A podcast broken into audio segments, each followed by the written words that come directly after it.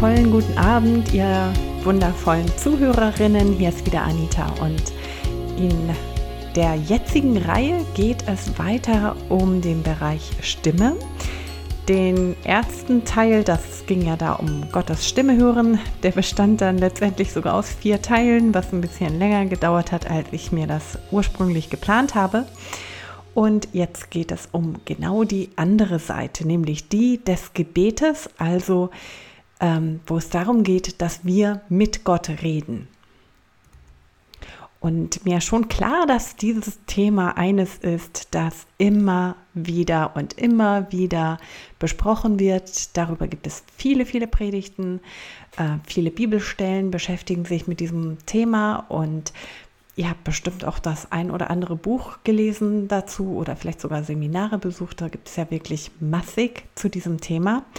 Und ich werde das natürlich auch nicht ausschöpfend bearbeiten, sondern einfach nur meine Gedanken weitergeben und euch mitteilen, was ich so in der letzten Zeit auch zu diesem Thema gelernt habe und auch, wo es manchmal zu Schwierigkeiten kommen kann oder wo man vielleicht auch Missverständnisse ja, gelernt haben kann.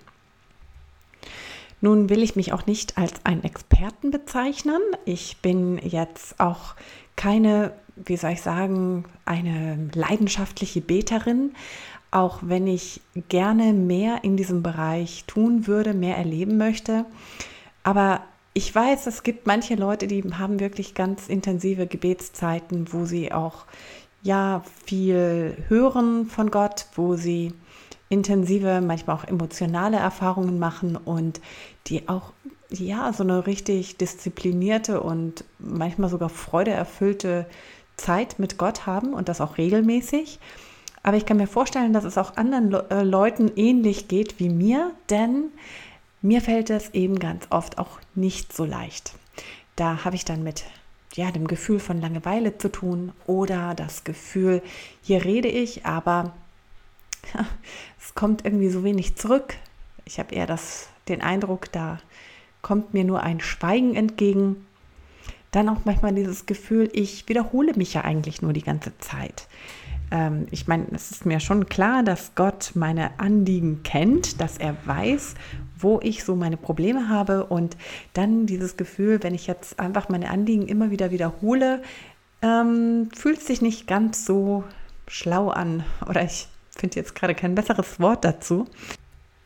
Manchmal fühlt man sich dann auch etwas schuldig oder nicht richtig, wenn man längere Zeit nicht gebetet hat oder nur eher mechanisch, wo man vielleicht ein Gebet einfach nur wiederholt, ohne dass ein echtes Gefühl dabei hin, dahinter steht. Und ich habe auch die Beobachtung gemacht in mehreren Gemeinden, dass Gebetsveranstaltungen, also wo wirklich das Gebet im Zentrum steht, sowas wie eine Art Gebetsabend, so werden die dann auch meistens genannt, dass das die Veranstaltungen sind, wo meist die wenigsten Leute hinkommen. Und dabei ist das Gebet allerdings meist die treibende Kraft ganz am Anfang gewesen. Ich war, ich weiß von drei Gemeindegründungen. Ähm, bei der zweiten und dritten war ich nicht dabei, bei der ersten ja. Und ich weiß von all diesen Gemeinden, dass gerade so in der Anfangszeit, dass sich da meist ein, eine kleine Gruppe immer wieder getroffen hat und die haben inbrünstig gebetet. Die hatten so ein krasses Anliegen für ihre Stadt oder ihre Umgebung oder ihre Gruppe, sage ich mal, die Leute, mit denen sie sich verbunden fühlen und haben sich dann getroffen, um dafür zu beten, dass eine Gemeinde entsteht oder eine Gruppe entsteht, dass Gott hier wirkt. Und aus dieser Zeit zehren sie dann meistens noch jahrelang und können sich immer wieder an diese ersten Gebetsveranstaltungen erinnern und haben dann meistens noch so ein sehnsüchtiges Leuchten in ihren Augen. Aber mit der Zeit scheint dies ein Punkt zu sein, der immer wieder ja einfach schwierig wird und wo ja die Teilnehmerschaft eher schrumpft. Und das ist ja im persönlichen Leben, also im persönlichen Gebetsleben oft nicht anders. Also, dass man am Anfang des Glaubenslebens viel begeisterter da war, äh, begeisterter dabei war im Gebet, als es einem später erscheint. Und einen weiteren Punkt hatte ich mir noch dazu notiert, und zwar, dass das Gebet auch manchmal so einen Charakter annehmen kann wie das Runterrattern einer To-Do-Liste. Gerade wenn man sich verpflichtet fühlt, auch für bestimmte Menschen zu beten und das auch regelmäßig. Ähm, die meisten haben ja auch in ihrer Familie oder im Freundeskreis Menschen, die mit Problemen zu tun haben, die sich nicht so schnell auflösen und wo es immer wieder neue Probleme gibt. Und dann fühlt sich das eben so an, ja, wie, wie eben so eine To-Do-Liste. Das muss ich immer wieder so abrattern. Und irgendwie merken wir, dass es darum beim Gebet nicht wirklich gehen kann. Und gleich zu diesem Punkt habe ich ein Zitat gefunden, den ich jetzt gleich an den Anfang stellen möchte. Und der ist mal wieder von Oswald Chambers, der gesagt hat, Ganz offensichtlich stimmt unsere Auffassung vom Gebet nicht mit der Jesu Christi überein. Bei Jesus Christus ist das Beten nicht einfach eine Möglichkeit, etwas von Gott zu verlangen. Wir sollen den Vater im Gebet kennenlernen. Und da komme ich zu meinem ersten Punkt. Und zwar, Gebet ist kein Anliegenautomat. Ist euch, es mir wahrscheinlich schon lange klar aber dennoch wird es häufig so verwendet. Oder gerade wenn man in der Not steckt, dann kommt das Gebet fast automatisch raus, weil man ja auch nicht in diesem Problem verharren will und weil wir ja wissen, dass wir einen Vater im Himmel haben, der sich auch um unsere Bedürfnisse kümmert und dann sagen wir schnell, wo ja der Hase läuft, wo wir das Problem haben. Und doch geht es darum eben nicht. Das Gebet ist eben viel, viel, viel mehr. Und beim Christenleben oder beim christlichen Glauben, da geht es ja auch nicht darum, dass wir Gott nur dann suchen, wenn wir ein Problem haben. Denn das ist etwas, was wahrscheinlich sogar Menschen machen, die eigentlich mit Gott kaum etwas am Hut haben, die ähm, auch vielleicht nicht in eine Kirche gehen und äh, nichts dergleichen tun, aber wenn sie in eine große Not kommen, vielleicht sogar eine lebensbedrohliche Not, dann hört man auch immer wieder, dass Menschen dann beginnen zu beten. Und da will ich gleich zum nächsten Punkt kommen und den habe ich genannt. Im Gebet lernen wir unseren Vater kennen und haben Gemeinschaft mit ihm. Das ging ja auch so ein bisschen aus dem Zitat hervor von Oswald Chambers, nämlich, dass Jesus ähm, im Gebet den Vater kennenlernt. Und das ist ja auch die Einladung, die Jesus uns selbst ebenfalls gibt, dass wir den Vater kennenlernen.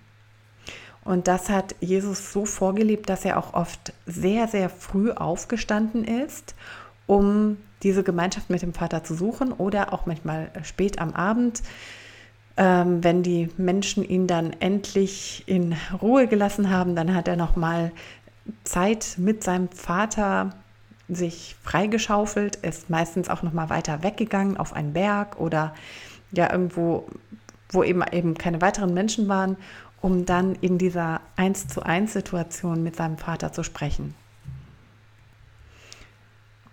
Und genau das zeigt uns, dass es beim Gebet eben nicht darum geht, dass wir einfach ein Gebet aufsagen oder dass es dabei nur darum geht, dass wir anderen Menschen helfen und für ihre Anliegen eintreten. Denn wer das Gebet als eine Art fromme oder geistige Disziplin ansieht, in der er einfach bestimmte Floskeln oder Formeln oder Anliegen runterrattert, hat sicherlich nicht verstanden, worum es im Gebet geht. Das wird oft ja auch manchmal im Kindesalter einem schon beigebracht, dass es so bestimmte Tischgebete gibt.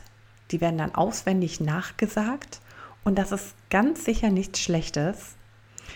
Aber ich finde es ganz wichtig, auch unseren Kindern zu zeigen, dass es nicht darum geht, dass wir einfach nur so eine Formel abhaken, wie diesen Tischbruch, den sie auch manchmal im Kindergarten machen, sondern dass es hier um diese Beziehung mit Gott geht.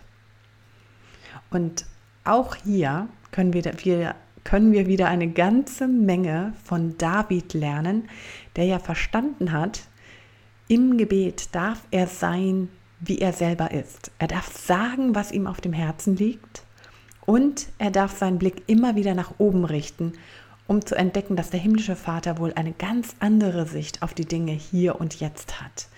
Das ist eben dieser verändernde Charakter, den das Gebet dann hat, wenn wir unseren Blick dabei verändern. Wenn es nicht mehr allein darum geht, dass wir unsere Sorgen loslassen, ähnlich wie bei einer Person, die vielleicht Tagebuch schreibt und dann seinem, ihrem Frust einfach Raum lässt und äh, alles einfach rauslässt, sondern dass die Perspektive einfach nochmal verändert wird. Das finde ich nämlich so cool an David, was ich aber auch schon mal erwähnt habe, nämlich dass er bei seinen Gebeten, bei diesen Psalmen oft damit anfängt, dass er von seinen Problemen spricht oder auch von seinem Frust und dass er auch seine Klage rauslässt. Und gegen Ende der Psalmen, bei fast allen, finden wir dann so einen Switch, also ein, der Gedanke wird auf einmal umgedreht und er sagt dann oft, dass er den Vater noch danken wird und dass er sich schon darauf freut, dass er den Vater preisen wird, obwohl er sagt ja noch nicht den Vater, aber dass er Gott preisen wird, dass er sehen wird, wie Gott ihn befreit, wie er ihm wieder neue Freude schenkt, wie er ja einfach den Durchbruch gibt. Und dass David ja eben mit, ähm, mit einem Gefühl der Dankbarkeit aus dem Gebet herausgehen kann und diesen Frust bei Gott lässt. Und zwar ganz bewusst. Er tut das nicht unterdrücken, sondern lässt das gezielt raus. Und genau da komme ich dann auch schon zum Punkt 3, wo ich geschrieben habe, im Gebet sind alle Gefühle erlaubt. Bei ihm dürfen wir ganz so sein, wie wir sind. Wie wir denken, wie wir fühlen. Er kann das aushalten. Ich habe neulich mal von einem ein anderes Zitat gehört und ich weiß leider nicht mehr von wem. Und da hat wohl jemand gesagt, dass das Gebet bei den meisten Menschen eher den Charakter hat von, ähm, dass es kein Gebet ist, sondern dass man einfach nur die Sorgen in Richtung Gott rauslässt. Dass es also nur ein Jammern sei in Richtung Gott. Und genau das möchte ich eben nicht damit sagen. Es geht ja beim Gebet nicht darum, dass wir jammern und in dem Jammern bleiben, so wie ich das in dem Punkt zuvor schon herausgebracht habe. Aber ich finde es ganz wichtig zu wissen, dass diese Gefühle erlaubt sind und dass Gott das, ja, dass er das sogar möchte, dass wir mit unseren Sorgen zu ihm kommen. Das ist völlig in Ordnung. Denn ich habe auch hm, viele Predigten zu, zu dem Thema gehört, dass es ja so viele Christen gäbe, die ja einfach nur jammern vor Gott, die unzufrieden sind und die gar nicht so richtig in die Freude hineinkommen. Und dass es ja beim Glauben so viele Gründe gibt, für die man dankbar sein kann, für die man Gott preisen kann, dass es eigentlich so eine Art undankbare Art und Weise sei, wenn man dann immer wieder jammernd ankommt. Und ja, ich, ich kann, kann das verstehen. Ja, es gibt äh, tatsächlich manchmal auch so diese, diese Phasen oder manchmal sind das ja keine Phasen mehr, wo Menschen oder vielleicht eine ganze Gemeinde in so einem, so einem negativen Grund, in so einem negativen Grundgefühl bleiben. Und das heißt dann für mich einfach, dass sie nicht gelernt haben, ihre Perspektive wieder zu verändern.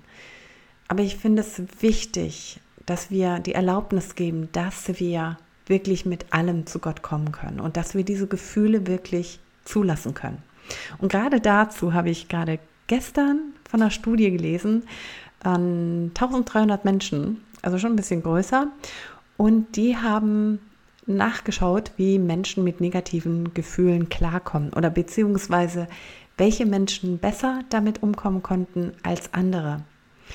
Und es hat sich herausgestellt, dass die Menschen, die mit den negativen Gefühlen am besten klarkamen, das waren die, die eine annehmende, akzeptierende Haltung gegenüber diesen negativen Gefühlen hatten. Also diejenigen, die sich nicht selbst zusätzlich noch dafür fertig machten, dass sie diese Gefühle haben oder die versucht haben, diese Gefühle möglichst schnell wieder aus dem Weg zu gehen oder sie zu unterdrücken und zu machen, als hätten sie sie gar nicht, sondern die ganz bewusst diese Gefühle anschauen konnten und auch Ja sagen konnten dazu in dem Moment.